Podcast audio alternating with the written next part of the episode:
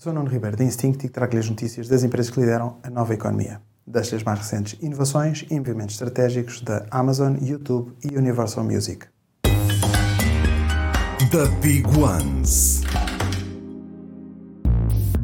A Amazon lançou um cartão de crédito no Brasil em parceria com o Banco Bradesco. Sem anuidade, o cartão oferece benefícios exclusivos, como cashback em todas as compras.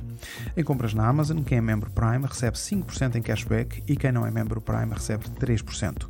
O cartão dá também um cashback de 2% em restaurantes e 1% nas restantes compras.